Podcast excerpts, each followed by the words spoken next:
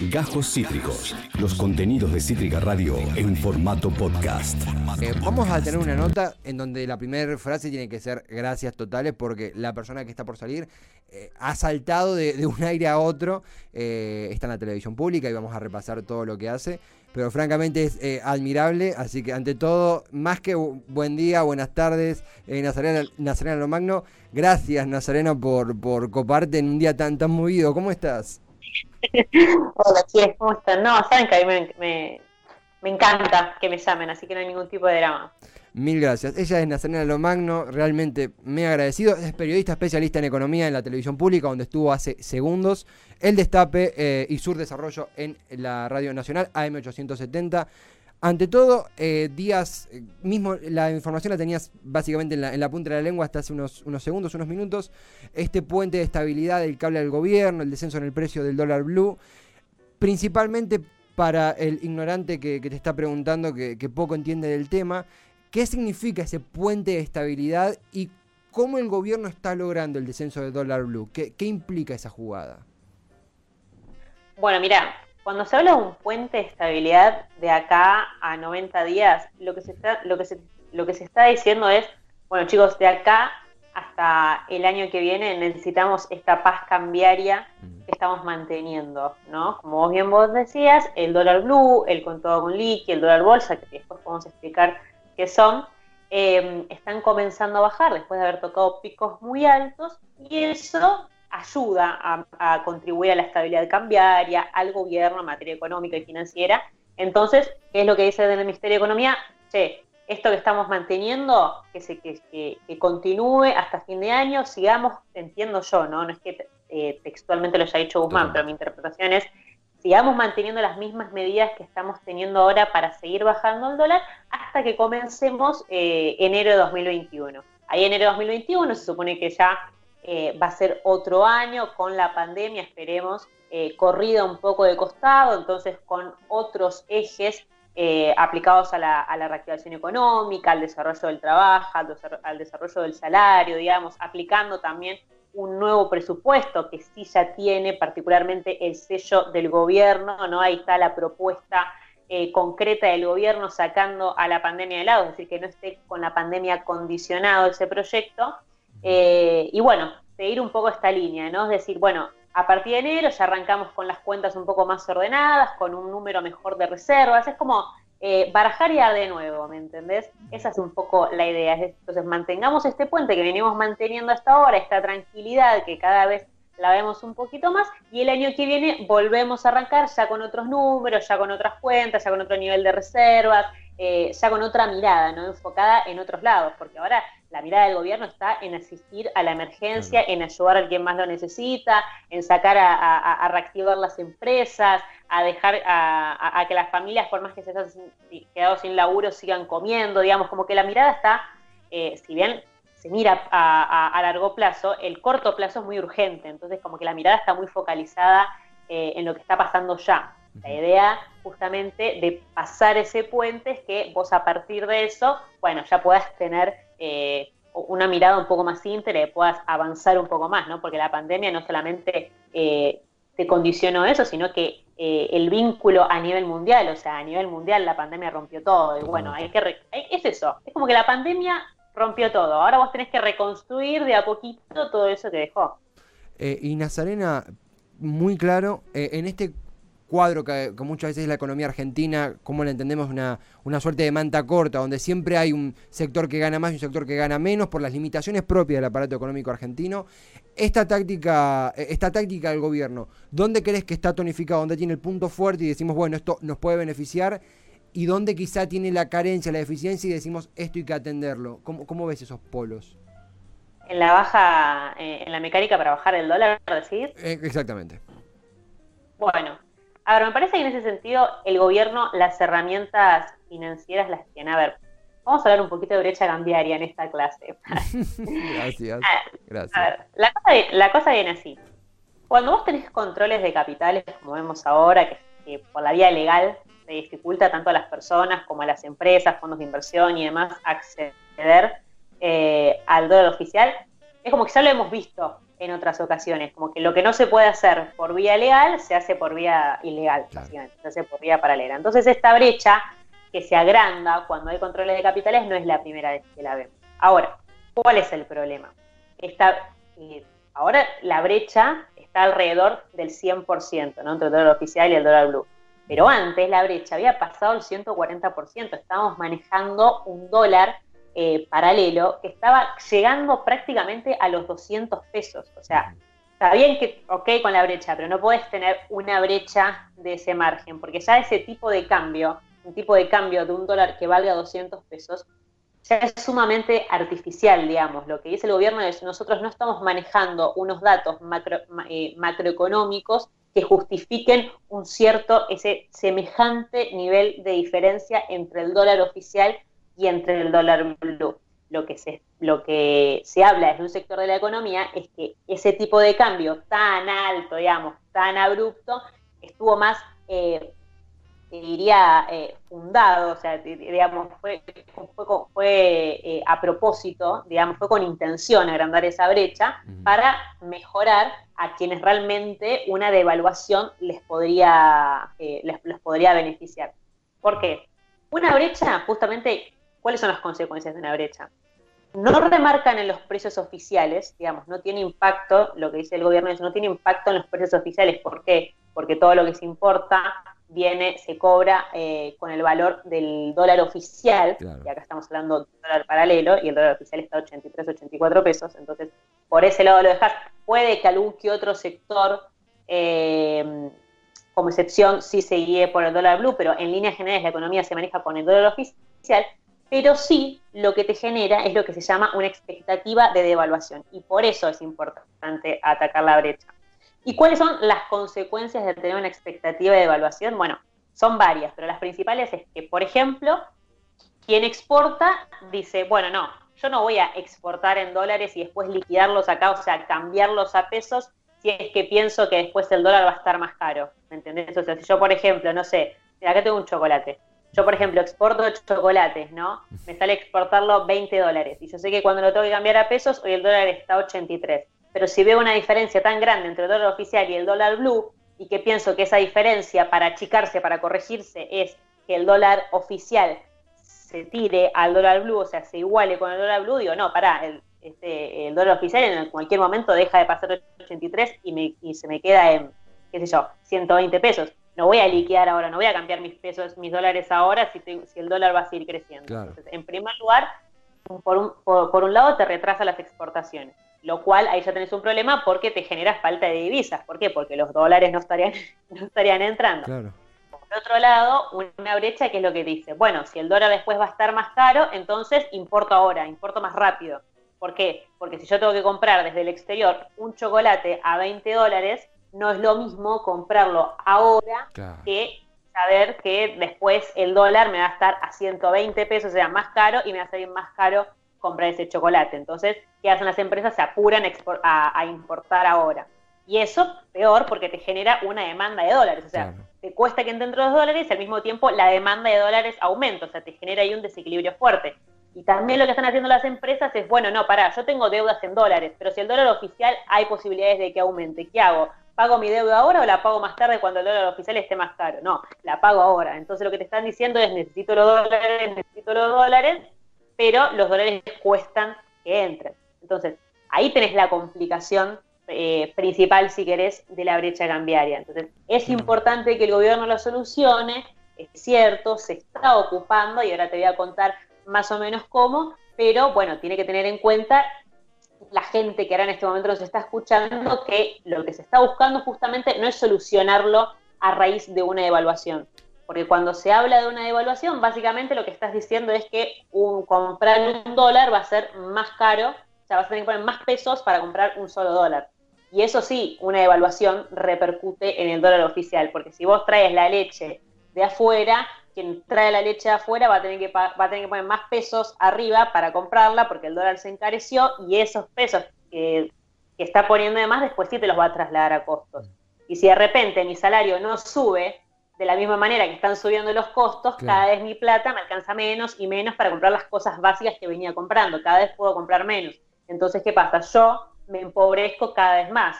Entonces, si una devaluación te aumenta los costos y al mismo tiempo una suba general de los costos te aumenta la inflación, yo cada vez me perjudico más y más y más, entonces cada vez eh, estoy más cerca de la línea de la pobreza. O sea, básicamente devaluación igual inflación es igual pobreza. ¿Qué es lo que hace entonces al gobierno para poder achicar esta brecha? Porque tiene las consecuencias que te contaba hace un ratito. Dice, nosotros no vamos a devaluar porque sabemos que la devaluación trae estas cosas. Lo que queremos hacer es que el precio de los dólares eh, paralelos, como por ejemplo el contado con liqui y el dólar MEP o bolsa, que también se llama, que son dólares legales que se dan en operaciones alternativas, más sofisticadas, no muy comunes, pero digamos, son legales al fin, en vez de subir el dólar oficial, traemos para atrás esos dólares, o sea, bajamos el valor de esos, de esos dólares. ¿Cómo? Bueno, ahí lo que me estabas preguntando vos. Por ejemplo, lo que está haciendo ahora el gobierno es buscar que, que los inversores, los inversores más importantes, digamos, saquen su mirada sobre esos dólares, saquen su demanda sobre esos dólares y se vayan más a los pesos. A lo que hoy uno puede decir, no, bueno, es complicado porque ¿quién confía en el peso? Bueno, no, pero los ve, los números que está manejando el gobierno y ves que paulatinamente lo está logrando. ¿Qué es lo que hace, por ejemplo? Bueno, ofrece licitaciones, es decir, vende bonos en pesos a tasas interesantes. Por ejemplo, a tasas que se ajustan al valor de la inflación para que el inversor no pierda si la inflación sube, a tasas que se ajustan al valor del dólar oficial, es decir, por ejemplo, no sé, vos tenés un bono y a la hora de que te lo tienen que pagar, te lo van a pagar al equivalente del tipo de cambio oficial. Es decir, si vos compraste un bono cuando el dólar estaba 80 y cuando te tienen que pagar el dólar subió a 90, bueno, lo que te tenga que pagar en pesos va a ser equivalente a la suba del dólar tipo de cambio oficial, para que vos no pierdas, digamos. Son todas estrategias que el gobierno dice, implementamos esto para que vos agarres y pongas la plata en el Ministerio de Economía, mm. financies estas licitaciones, nosotros tengamos eh, absorbamos los pesos de más que andan circulando, porque emitimos mucho por el tema de asistir de, manera eh, de emergencia a quienes más lo necesitaban, y dejas de lado la demanda de todos estos dólares eh, que, que, andan circulando. ¿Y qué pasa? Si hay menos demanda, como que el, el precio empieza a caer. Eso por un lado. Y por otro lado, lo último que te digo, pues ya de la cabeza. Por otro lado, lo que están haciendo es, bueno, por un lado, incentivamos la inversión y el ahorro en pesos con bonos que te den una, linda tasa de interés, que se ajuste por inflación, que se ajuste por el tipo de cambio oficial. Estos bonos comúnmente llamados eh, dólar link, que seguramente lo habrás escuchado en estos días, es eso, un bono que se ajusta al tipo de cambio oficial. Y por otro lado, lo que hace es poner la atención al contado con liqui. ¿Por qué? Porque antes lo que se había, lo que se había establecido era que la demanda, digamos, se había restringido, la oferta, perdón, se había restringido mucho, es decir, había pocos eh, em, bonos en contado con liqui que se podía ofrecer. Entonces, eso que hacía, como había, había muchos inversores que querían invertir en el dólar contado con liqui, pero había poco margen de oferta, ese dólar, ese, ese tipo de cambio se iba para arriba. Ahora, como vio el gobierno que eso no funcionó, que lo que hizo, la idea era bajarlo al dólar contado con liqui, con esa estrategia no funcionó, lo que hizo fue la inversa, es decir, bueno, ¿sabes qué? Vamos a habilitar a que se pueda operar aún más con el dólar contado con liqui. Entonces, ampliando el abanico de oferta, el valor promedio de las cotizaciones comienzan a bajar.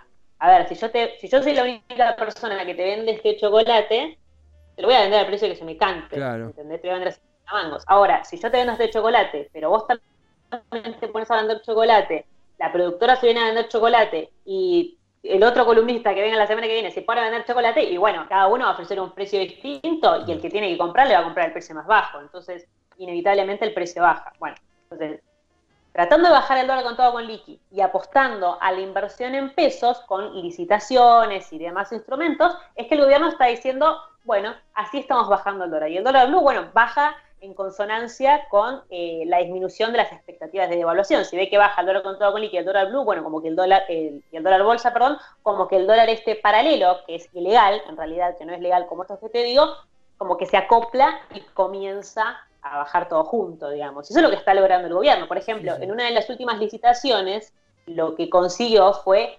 254 mil millones de pesos un 134% más de lo que en realidad estaba necesitando. O sea, los inversores están poniendo la cabeza en esas licitaciones, están apostando a estos bonos más que nada atados al tipo de cambio oficial, lo cual también te indica que si los inversores están mirando el tipo de cambio oficial, es que los precios en realidad se rigen por ese tipo de cambio oficial y no por el dólar blue como quieren instalar muchos.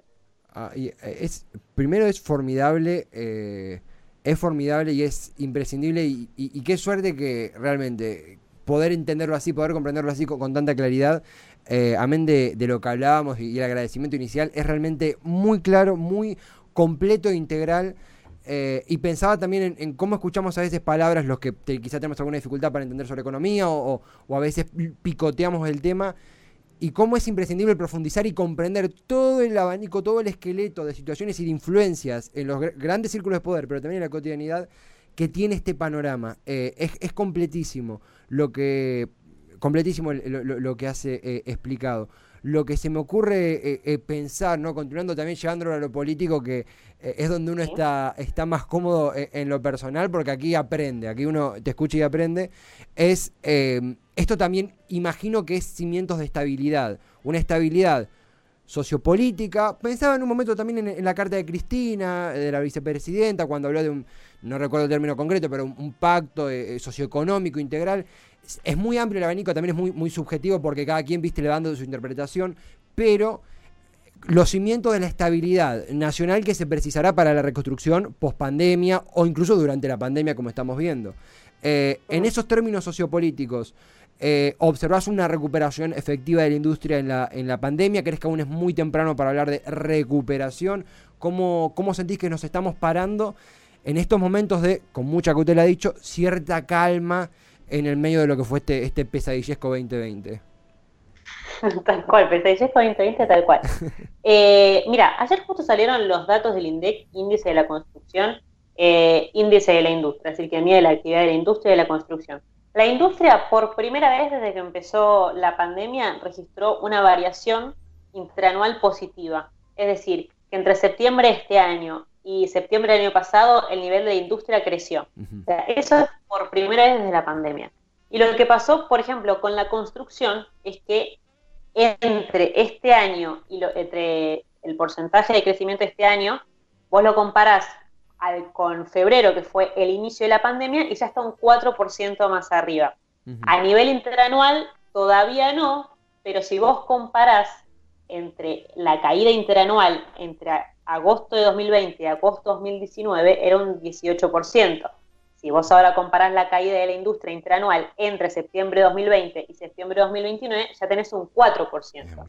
O sea, antes estábamos acá con la construcción, ahora estamos acá con la construcción, digamos, aunque todavía no, tiene una variación positiva. Eso por un lado, digamos. Entonces, eso ya te remonta a cierta recuperación con datos objetivos. Y si después analizas los distintos eh, organismos que brindan estos informes, te das cuenta que aumentó, por ejemplo, la venta de autos usados, la venta de las motos, digamos, la, la industrial, digamos, hay ciertos indicadores que muestran que la economía se viene reactivando, digamos, la reactivación de empresas, digamos, cuando uno dice la reactivación, uno dice, no, está chamullando, no, hay nada, no hay nada de reactivación si este 2020 fue una cagada. Y sí, bueno, fue una cagada. Pero, digamos, dentro de la caída que se, que se, que se prevé para fines de 2020, hay una leve mejora que se está, que se está notando. De hecho, que ayer hay un informe que se llama Relevamiento de Expectativas del Mercado, o sea, es lo que, el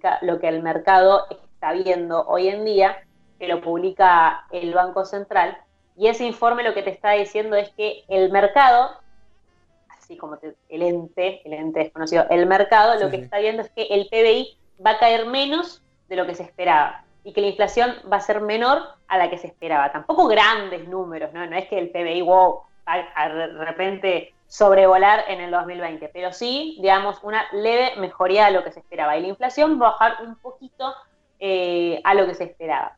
Vamos a ver si sucede. También el mercado, eh, uno dice el mercado, y bueno, ¿quiénes son el mercado? no Hay que ver eh, qué es lo que se dice ahí. O sea, de a poco hay una recuperación, eso es cierto. pero a mí me parece que, como bien vos decías, hay una cuestión de, acompañamiento que tiene que haber, tal cual lo planteaba Cristina, para que todos empujemos para ese mismo lado. Y ya me parece que se tendría que dejar de lado las cuestiones políticas, porque la verdad es que con la pandemia todos de alguna manera u otra salimos afectados. Entonces tiene que haber un, acompañamiento político, un acompañamiento social, pero también, y desde mi lado, que es donde mejor puedo hablar, un acompañamiento mediático. Si vos tenés medios, digamos, por ejemplo, están constantemente fogoneando una evaluación, todos sabemos, quienes entendemos algo de economía, que hablar de una devaluación, lo que estás diciendo es aumentame los precios, corregime esta diferencia entre el dólar blue y entre el dólar oficial, y, si, y no me importa que quien se quede afuera de eso caiga en la pobreza, porque no pueda pagar todo lo que venía pagando. Entonces, si vos estás avalando mediáticamente un aumento de la pobreza y mucho a la recuperación no estás ayudando. Cuando lo que te está mostrando los datos económicos concretos es que de a poco se ve una recuperación. Todavía te falta, por ejemplo, aumentar el número de reservas, seguro, que no está mal, en este momento el mercado central tiene 41 mil millones de reservas, digamos. Está bien el número, pero hay que seguir sumándolos. Todavía tenés que eh, solucionar el déficit fiscal, que creció bastante por el tema de la cantidad de plata que se emitió y que se puso en la calle para asistir la emergencia, digamos todavía tenés que recuperar los 3.700.000 empleos que se te cayeron a, raíz de, la pandemia, las empresas que cerraron. Bueno, está bien, digamos, tenés que cortar con la, eh, de a poco, ¿no? Con esta asistencia estatal para convertir, como el IFE y la tarjeta alimentar, para después convertir eso en trabajo y que la gente, digamos, ya eh, acompañada con la asistencia estatal del Estado también, pero pueda, digamos, producir más sus recursos por sí solo digamos, tenés todavía desafíos por delante, pero si vos ves los datos y te das cuenta que la economía de a poquito empieza a crecer, que viene generando, por ejemplo, también un superávit eh, entre, el nivel de exportaciones y, de importaciones, digamos, que viene, por ejemplo, con tres pasos adelantados, habiendo renegociado la deuda con los acreedores, por tanto, en estos cuatro o cinco años que tenemos por delante, no tenés que usar tantos dólares para pagar deudas porque te liberaste un montón, si estás próximo a, a, renegociar un acuerdo con el Fondo Monetario Internacional y ves que hasta ahora el fondo, que es un organismo muy pesado, está teniendo actitudes favorables a la renegociación, digamos, si estás viendo cuestiones positivas, bueno, desde lo mediático acompaña con eso, ¿me entendés? Porque si no, yo pienso, el pobre laburante que no sabe si llega a fin de mes, que se quedó sin laburo, que no sabe cuánto van a costar las cosas, que no entiende nada de economía, que lo único que quiere es llegar al mercado al súper y comprar la leche, el, pan y el tomate al mismo precio, que está ya con mil cosas y que está angustiado por la pandemia, encima se tiene que fumar que tengas a un medio, a una radio, a un diario diciendo no, la devaluación tiene que estar, la devaluación es inevitable, el mercado necesita una corrección, el mercado necesita un gesto, que es eso, un gesto de confianza, el mercado necesita, el mercado necesita, el mercado necesita, y se empieza a bombardear y llenar por ahí de miedo y pensando que viene algo todavía peor y demás, y que todo se va a la mierda, básicamente, cuando en realidad la situación es cierto que está complicada, pero el gobierno está poniendo paños fríos. Entonces, eh, hay, que, hay que continuar por ese lado. No hace falta que concuerdes eh, ideológicamente con este gobierno, formes parte de un proyecto, sino por una cuestión eh, humanitaria, de humana, por el bien de todos y por mismo la reactivación de la economía, porque si todos nos caemos y los trabajadores nos caemos, eh, las empresas caen, porque las empresas, las más grandes, están conformadas por gente que labura. Y, la gente no puede laburar. No, no, y, reivindicamos, me parece, pero integrador y, adherimos plenamente, porque es una batalla que se da también de los medios de la construcción de subjetividades, del debate eh, intersubjetivo, eh, de la gente, de los trabajadores, de el propio rol mediático, y que sano es reconocernos en esa, en esa, en esa batalla, batalla a veces es un término, no, sí, Cabe, cabe porque es una talla subjetiva. no, no vamos a, ir armados a ningún lado por ahora, pero sí es algo que, se disputa en ese área. Nos queda un poquito tiempo en la Serena, pero justamente si de eh, batallas mediáticas hablamos, eh, para que tu fortuna no te tengamos que llamar todos los días preguntándote cosas de economía que eh, las explicás de forma magistral realmente y nos, nos enseñás cuando te entrevistamos, te podemos escuchar en Sur Desarrollo, te podemos escuchar leer en el Destape Web, escuchar ahora también en el Destape Radio, digo bien, y en la televisión pública. Felicitaciones. Ah, muchas gracias. Sí, justo Eh, hoy me incorporé al equipo del Destape a la mañana, de 7 a 10, con Ariel Jalad, eh, Nicolás Lantos, Lucía Bosch. Vamos a estar ahí hablando un poquito de todo, de economía también, por supuesto. Así que también los espero ahí y los espero acá también. A mí me encanta que me llamen, no me jode para nada. Eh, así que bueno, más que bienvenidas las propuestas. Gracias, en serio gracias. se disfrutó y se aprendió y será hasta la próxima. Merecido descanso, buen cierre de semana y un gran abrazo, Nazarena. Mil gracias en serio. No, a ustedes, un beso enorme. Hasta pronto, una genia, realmente Nacerena Lo Magno nos enseñó. Eh, yo, eh, francamente, CBC hace un lado, universidad eh, no, no fue suficiente. Hoy yo aprendí de economía con Nazarena Lomagno. Eh, capa, capa mal, la rompió toda. Desde la televisión pública, salió del aire del vivo de la televisión pública y vino aquí a Demencia Temporal. habla de vocación, habla de oficio, habla, habla, de talento y habla de amor por los medios también. Así que ella, nuestro amor ilimitado. Acabas de escuchar Cajos Cítricos. Encontrá los contenidos de Cítrica Radio en formato podcast en Spotify, YouTube o en nuestra página web.